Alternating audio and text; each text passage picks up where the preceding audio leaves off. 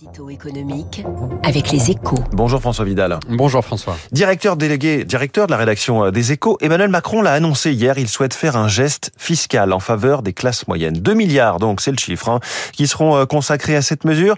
2 milliards qui risquent de ne pas contenter, contenter grand monde selon vous François. Oui, c'est typiquement le, le, genre d'annonce qui crée énormément d'attentes et qui provoque beaucoup de déceptions. Hein. D'abord parce que les classes moyennes sont nombreuses par définition, elles représentent 50% de la population, ce qui signifie que les 2 milliards redistribués risquent de ne pas représenter grand-chose pour chacun des bénéficiaires.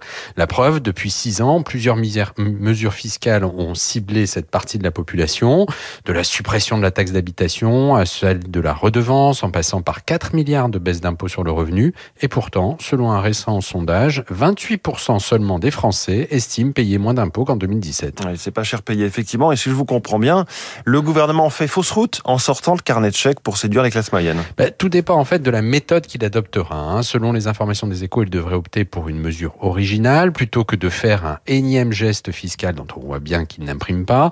Il devrait agir directement sur la rémunération des salariés gagnant entre 1,5 et 2,5 SMIC. L'idée est de lisser les effets de seuil liés à la prime d'activité ou au mécanisme de baisse de charge pour augmenter le salaire net. En clair, les 2 milliards viendront accroître l'effort public en direction d'une partie des Français qui ont du mal à boucler leur fin de mois.